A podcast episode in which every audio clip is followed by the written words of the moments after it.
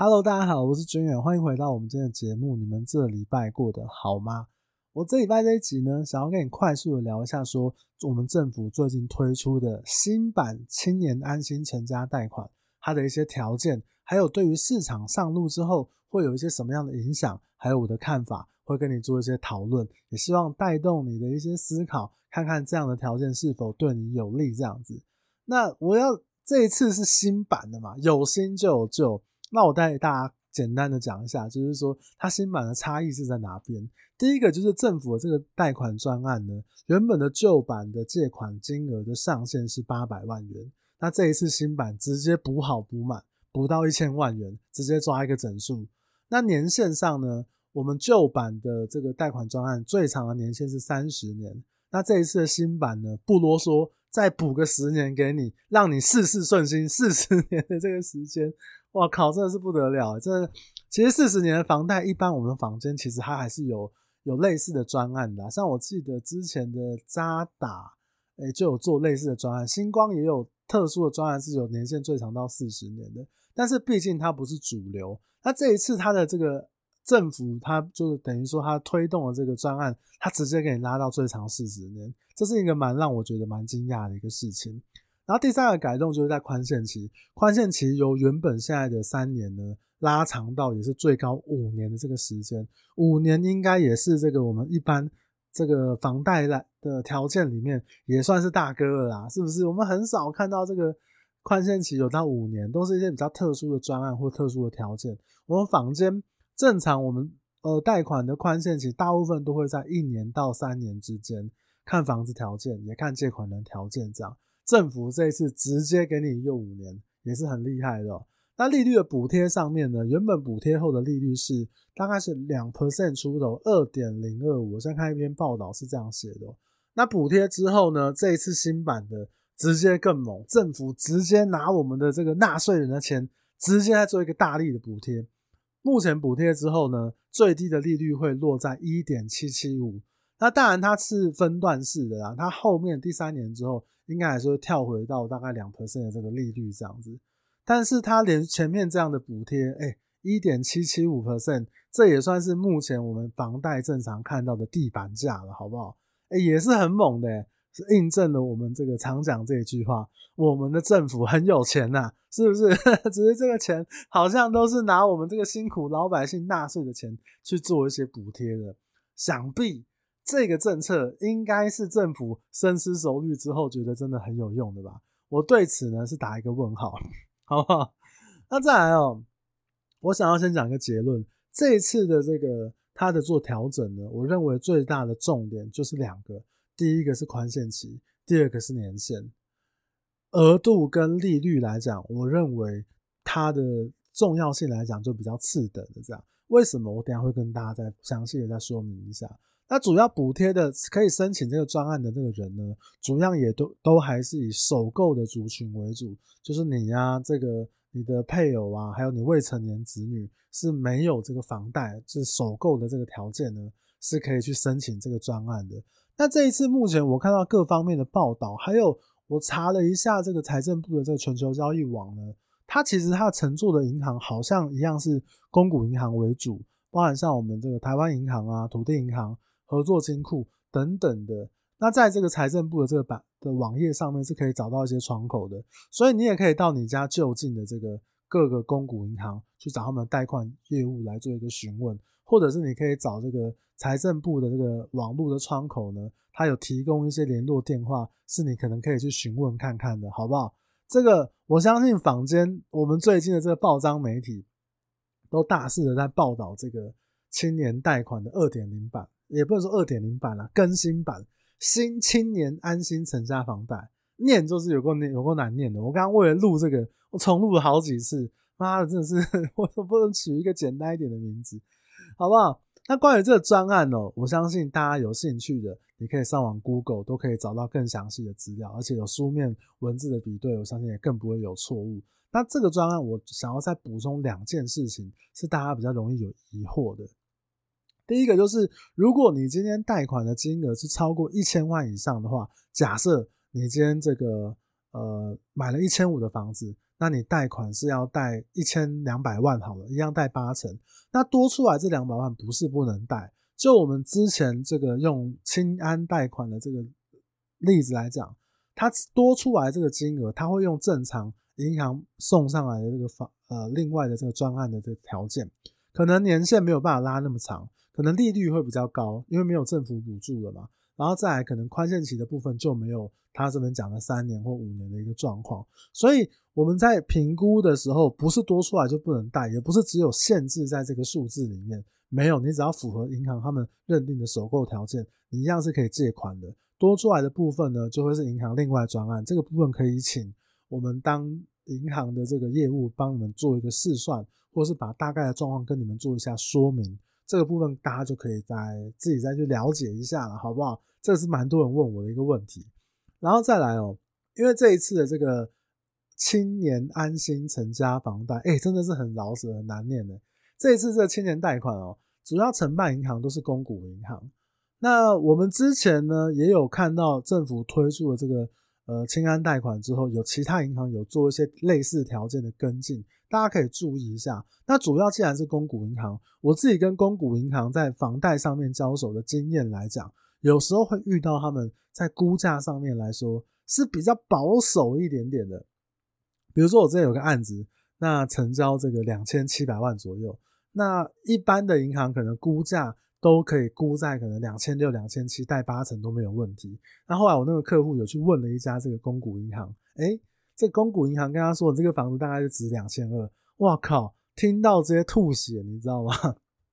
但是哦，因为贷款条件，说真的，每个时期或者是每个银行分行的态度，可能都有一点点不一样。那我自己是判断啦，就是那个时候他们的放款水位可能已经很满了，所以故意跟你报一个比较低的一个数字，反正你也不会借，你就不要来借好了，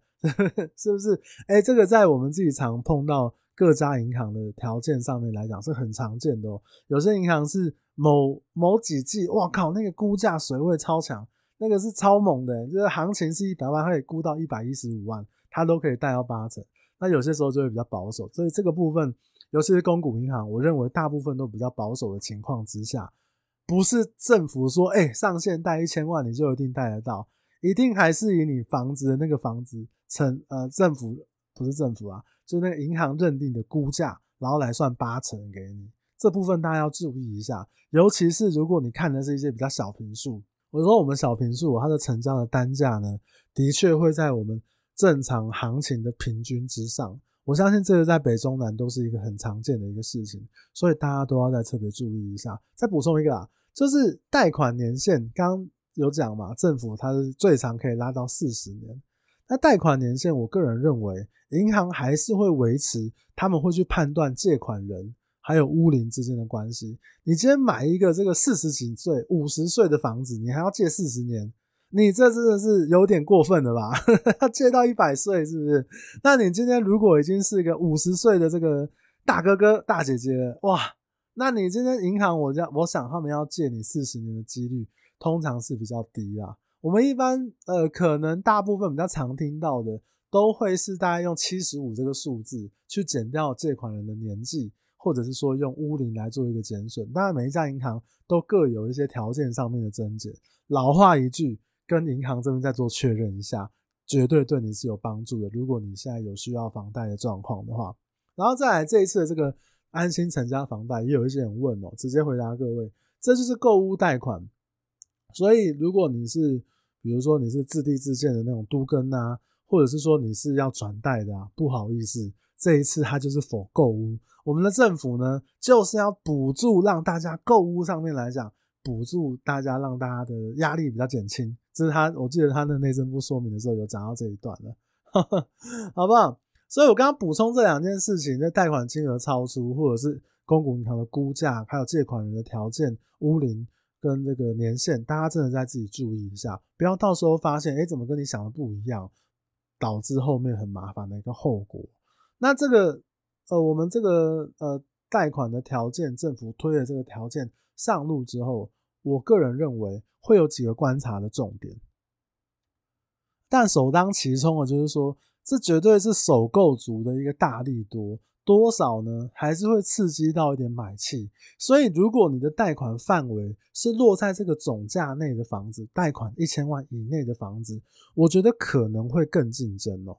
在我记得这个新闻在第一天出来的时候，提醒我这个新闻出现的呢，就是我的客户，我的赖马上都响了，他马上转贴了这个类似这个报道新闻。那时候都还没有三读通过吧？后来就是通过了之后，好像现在八月一号要正式上路了。那时候新客户就打电话来问我，也大概跟我呃聊了一下，讨论一下这在试算的一些数字。我就呃用这个内容呢，跟大家做一个简单的说明，也让大家思考看看。我就以贷满就是贷一千万，假设你今天买了一个房子，刚好是一二五零万，是不是？然后你刚好抓八成，银行也估到八成，就是刚好贷款贷一千万。那利率呢？我们就不要用那个补贴后的那个数字来计算，我们就用两 percent 来做计算，只会多不会少的。如果除非这个我们的政府它又在调升利率的情况，所以我在抓宽松点就是以两 percent 为例子。那几个数字大家可以简单的算一下，或者是你用网络上面的房贷试算表啊，我大概记一下，有一个概念这样子。如果我今天贷款一千万，我贷四十年年限的话。我一个月缴款的金额大概是三零二八三，三万块出头。那如果我今天贷款三十年的情况之下，我每个月要付的金额呢是三六九六二，大概就是三万七。那如果用我们一般人可能常听到的哦，用背款背贷款背二十年的这个情况来讲，你的月缴款金额大概是五万出头，五零五八八。我上面讲的这三个数字啊，都是本加利息去缴款的情况下说的。那如果你以二十年跟四十年来做比较的话，这数字大概就差两万块，其实落差是非常非常大的哦。四十年是三万出头，二十年的部分是五万零五百八十八块，大概就差了两万块。当然讲到这边，可能就有人问我说：“哎，君远，你讲这个又不是每一个人都愿意借四十年，借一个这么长的时间，难道你就是要说哦？”要背债一辈子吗？难道我就是要借到我那个人老珠黄吗？我就是要借到我七八十岁、一百岁吗？我跟你讲，真的哦，我们看到很多人在买房子，借款年限拉长，我们现在比较常见是二十年，有些人会拉到二十五年或三十年，其实都是很常见的一个例子。当然啦，这个你要做二十年的房贷或三十年或四十年的房贷，这每个人的自由意志。那我主要想要跟你讲。就是一般市面上面来讲，有两个人他会把他的房贷去做呃拉长的意愿是比较高的，主要是这两种人。第一种就是他会把这个房贷年限拉长呢，当做是一种理财规划。我们现在全台湾哦，你去做任何的呃贷款，什么信贷啦、车贷啦，或者是你借什么其他的这个方式啊，房贷绝对是利率最低的，仅次于学贷。哎，两 percent 这利率够低了吧？你们去听一下长辈以前买房子跟八趴十趴，哎，比比皆是。现在只有两 percent，那以这个呃两 percent 来讲，你大概也找不到这么低的一个房贷利率了。所以，对于那些理财规划人来说，他用房子去借出越多的钱，或者是他把年限拉长，分到四十年。我刚刚讲了吧，一年一个月差两万块的一个付款费用，他每个月的还款金额越少，就代表。他每个月可以支配去做理财规划的钱是越多的，他可以去做一些其他的投资规划。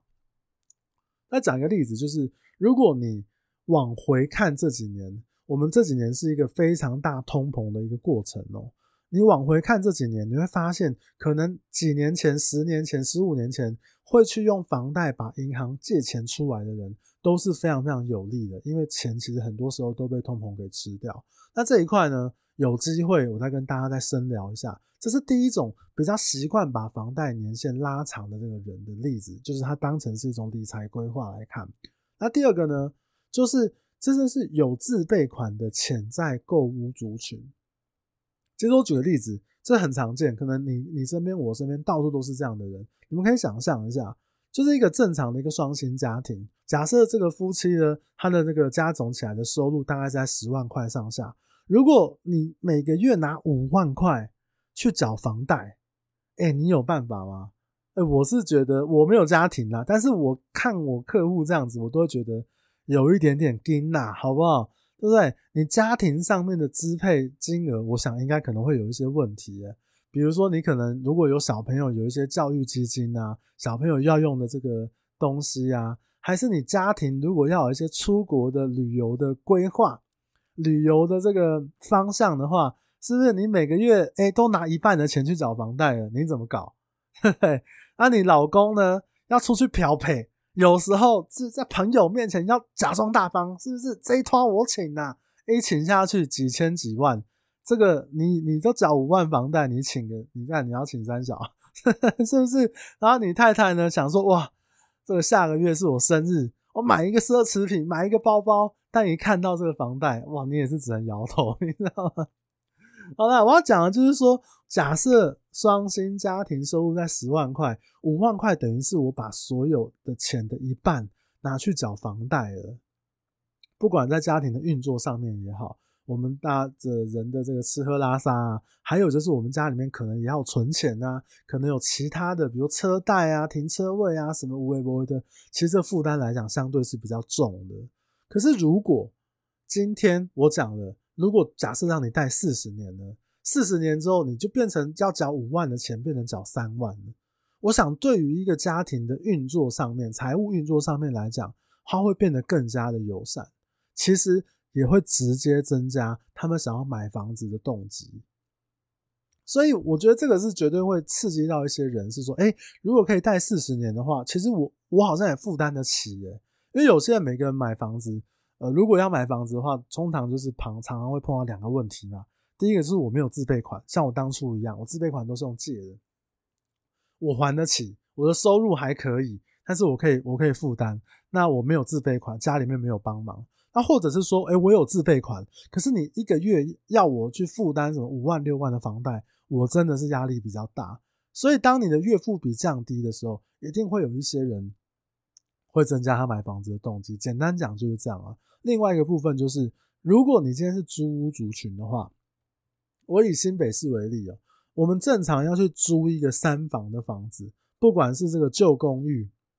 或者是有车位的这个大楼、社区大楼电梯，不管好坏，以新北市像我自己居住的这个永和来讲的话，你随便租一个三房都要两三万块吧？是不是？你电梯的还有人租到三万五、四万的，加一些车位管理费，无为不为的，就超过这个金额了。那你公寓现在这个永和中永和的这个租金公寓呢，大概也要两两万多块。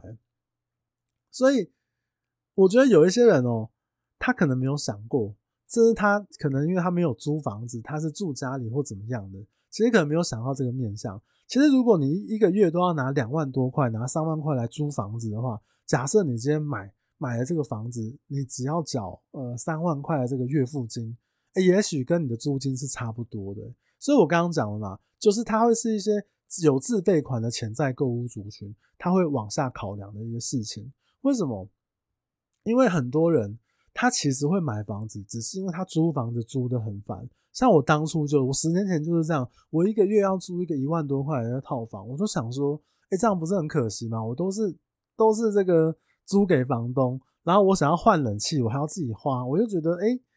我这个哇，我的房东的房子，我还要帮他换冷气，然后帮他修什么瓷砖，还是弄什么水电，我都觉得有点北猴。那甚至是有一些房东在租房子的时候，还会给给我们这种租客一些限制，或者是有一些不平等的条约。你每个月还要交这个两万多、三万多的这个钱给房东的情况之下，其实真的会让一些租屋族群他干脆就买房子。有时候真的，你知道。我刚才我跟我很多客户聊过，真的是牙一咬，干不爽给你赚了啊，我都买下去了，你知道？我们这种人，我们包含我当初也是，我们这种人其实不真的房价涨跌，不见得是我们第一个考量的事情。平心而论啊，谁不希望自己买的房子、自己买的东西是增值的？一定的嘛。但是真的是考量在说，我们自己租房子真的是遇到很多鸟事，或者是真的很多不便利的一个事情，尤其是有家庭的、有小孩的这个。牙一咬就买下去了，所以这种无奈很多人没有理解。你只有在外面自己租过房子的人，你才会理解。所以刚刚还是讲到刚刚嘛，就是你的五万跟三万的这个月付比，其实对于某一些族群来讲，真的是更加友善的。那讲到租金，如果呢在你就只算说哦，我刚刚讲宽限期，政府上限五年嘛，如果只缴宽限期的话，只要缴一万六千多块，一六六七零吧。你们各位可以用那个试算表大概算一下，两 percent 的利率，一千万的房贷只要缴一万多块，这比你去租一个一千万的房都还便宜，都还要划算的。所以，当然我常会跟客户说，客户常会用宽限期来做计算。我的大方向就是，宽限期是你的一种理财方式，但是你不能说，哎，我一个月缴三万块，我是很吃力的，然后我就来勉强我自己说，哎，我要。那我就来缴这个一万多块就好，这是不对的。这是你你，我觉得不能。我常常碰到一些客户，他就是说啊，反正宽限期才缴多少，到时候再转贷嘛。我觉得各位还是要想一下。我通常还是建议客户说，你要用宽限期，是因为你省下这一万多，你是另外有用途的。比如说，你可能因为家庭或工作的关系，你必须要有一个汽车，所以你就先去买车了，先去缴车贷或怎么样。或者是说你有其他的一些理财方式，是可以帮助你存到更多的钱，或怎么样的情况之下，或者是你前面可能因为装潢的关系，所以你的资金上面是比较吃紧，那前面先缴宽限期，这个想法我觉得是还 OK。但是如果你买房子就是踩着就是说，哎，我要用宽限期来买房子，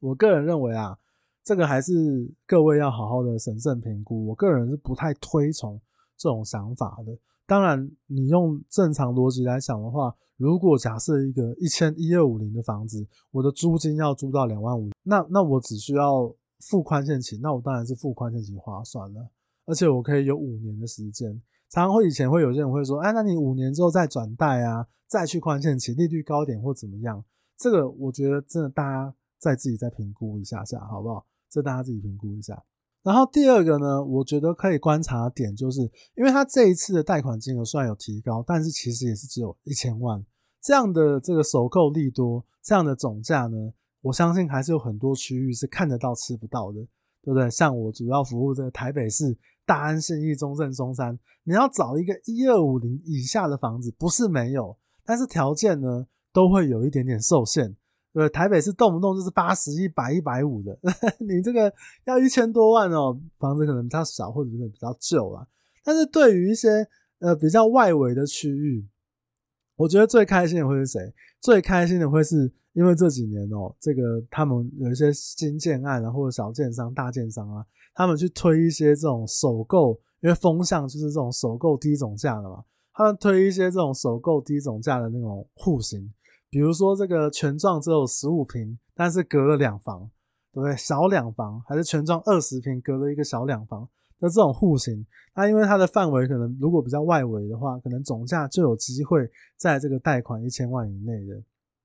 因为北中南太多这种例子啊，因为比如可能你的市中心，你当地的市中心的两房，你可能要买到一千五，可能要买到一千四，可能买到一千八以上。那你往外围看呢，可能比较外围一点，靠靠。什么山边一点啊，或者比较靠外面一点啊，总价可能更低，可能一千二、一千三，你可能就可以符合说我们贷款在一千万，然后像我刚刚讲的嘛，这个利率啊，或者是这个房贷的年限啊、缴款啊，是比较轻松的这个范围，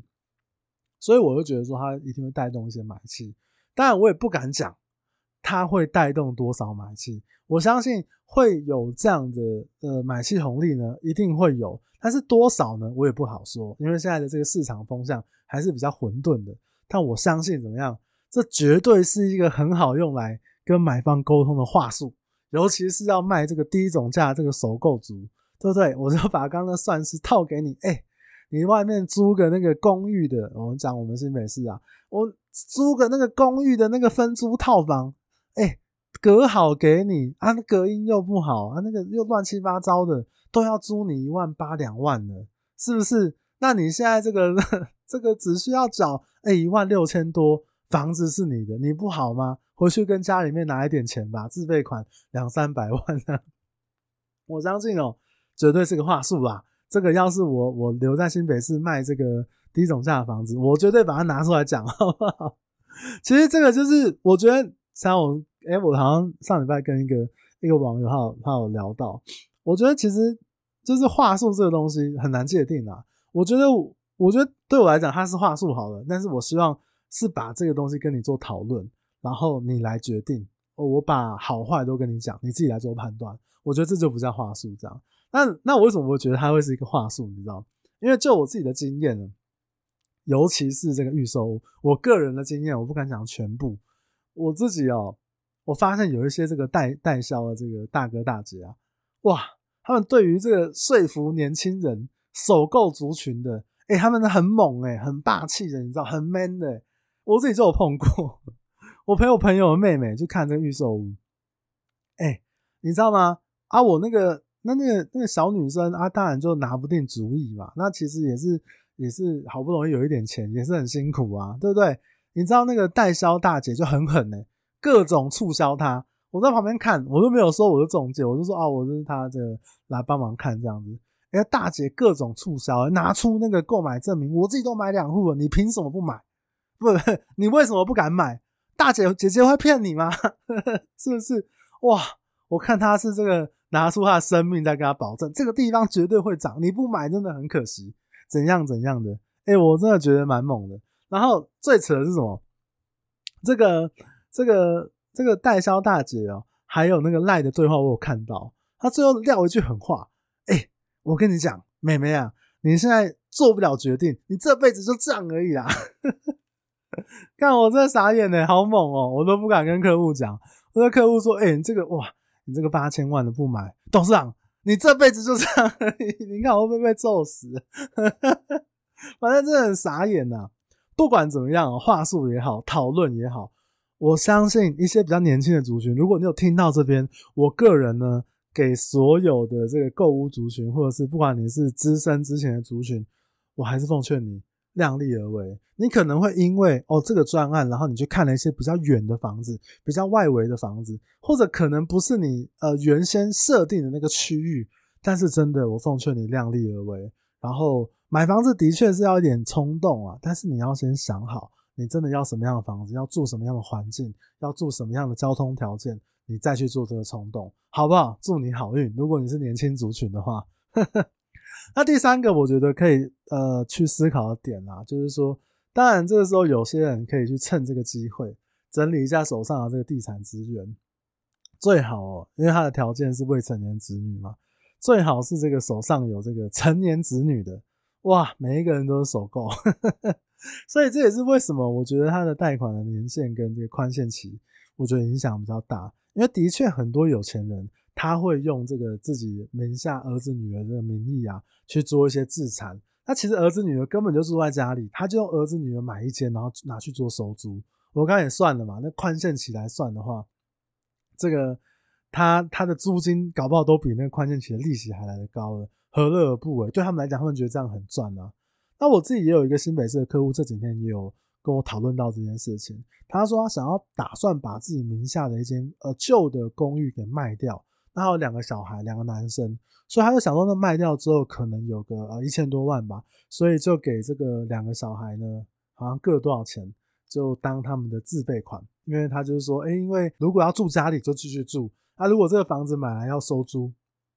反正现在利率很低啊，反正可以用宽限期啊什么的，或者是可以先拉长时间啊，拉四十年啊。那如果到时候他们有需要自己住，还是说这个如果有呃未来怎么样了，他到时候可以卖掉，反正他还是要换屋的这样。所以很多有资产的客户，他会运用这个时间点，或者是运用这个专案，帮自己的小孩去做一些自产的一个动作。其实这是蛮常见的。对我自己呢。也是各种羡慕、嫉妒、恨啊，是不是？干买房子都要靠自己，然后听到这个真的是有点，有一点只能羡慕而已，好不好？那最后一个，我觉得还可以观察点，就是最后一个就是，其实政府这这几次的这个我们的政策风向，什么打炒房啊、升息啊、平均地权条例啊，还是什么租屋补贴啊，其实。我我觉得还是回归在一个核心，这是我个人的一个想法，我也不敢讲是对或错。我觉得回归在一个核心，就是，哎，这些政策到底有没有办法去帮助到那些家里没有资源、没有依靠的年轻人啊？所以你总不能跟总不可能跟我说，哎，这个住屋补贴就是政府想要帮助这个家里没有资源的年轻人，不是这样子吧？你这补贴真的哇！这我跟你讲，这个要讲，真的就是又可以要要讲个妈五级十级的嘛，真的是烂到一个，哎，反正反正我觉得，其实你刚刚听我听我这样讲，可能也可以感觉到说，对于一些高资产族群，或者是说对于一些首购族群有能力的，现在有能力的人很多都是家里帮忙的。其实我身边的同学也好，我就是家里没有，哎，我就是啊，我就是家里没有办法给我什么资源的人，我买房子都是靠我自己的，我都会觉得说。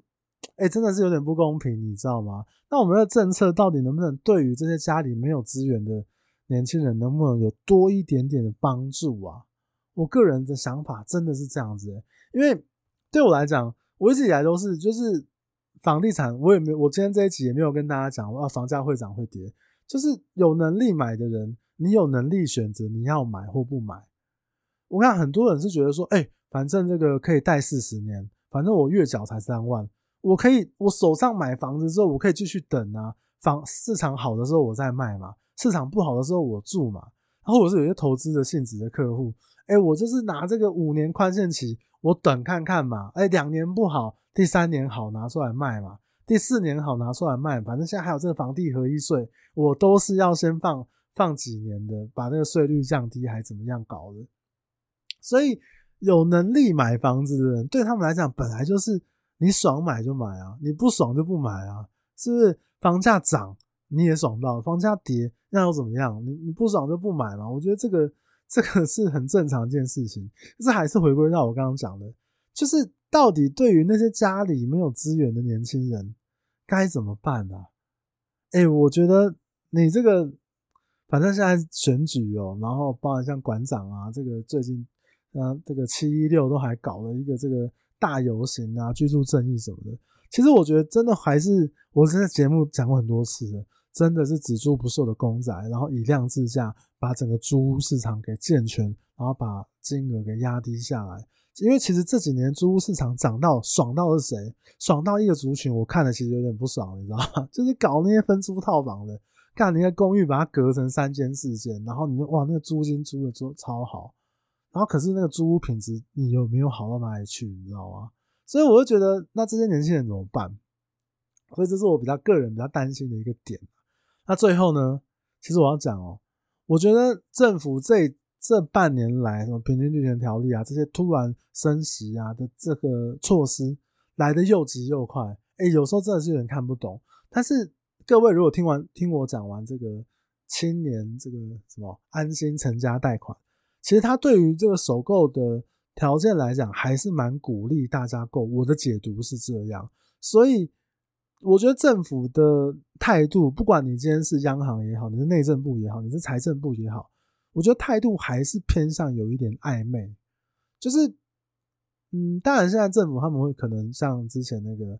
哎，我也不太想讲讲政治了，好不好？反正政府的态度，目前我看起来，他就是想要。呃，打炒房讲的这讲的很好听，打炒房，但是对于健全房市这一块，我认为还是有很大很大的一段路要走。然后这个主要还是公宅啦，我觉得是公宅这件事情真的太重要了。那政府不像是，我记得像是大概五年，呃，大概六七年前吧，那个时候一百零五年，政府那个时候对于房市的风向也是比较负面的时候，那时候我记得财政部长就讲说。房市会像小鸭那个基隆河那个时候的小鸭一样爆破，它是非常非常负面的，他是直接讲出这种话，就是让各位讲说，哎，我跟你讲，市场会很坏哦，你不要买房子哦，房市会爆炸哦，这种恐吓式的言论。但其实你知道，我也知道，政府其实对于控制房市房市这件事情，其实一直以来他的能力跟态度都有限。那这一次呢，政府又这么的暧昧。我也是不知道说什么啦，好不好？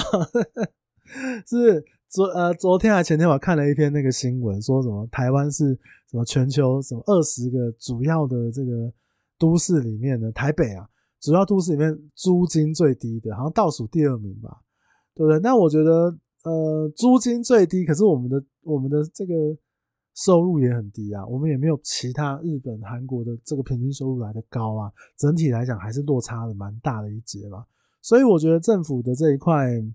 嗯，还是啊，不太想要讲政治啊。反正，但是我觉得还是有一些落差。希望不管是哪个政府，都可以加油一点，真的去保护到需要保护的人，好不好？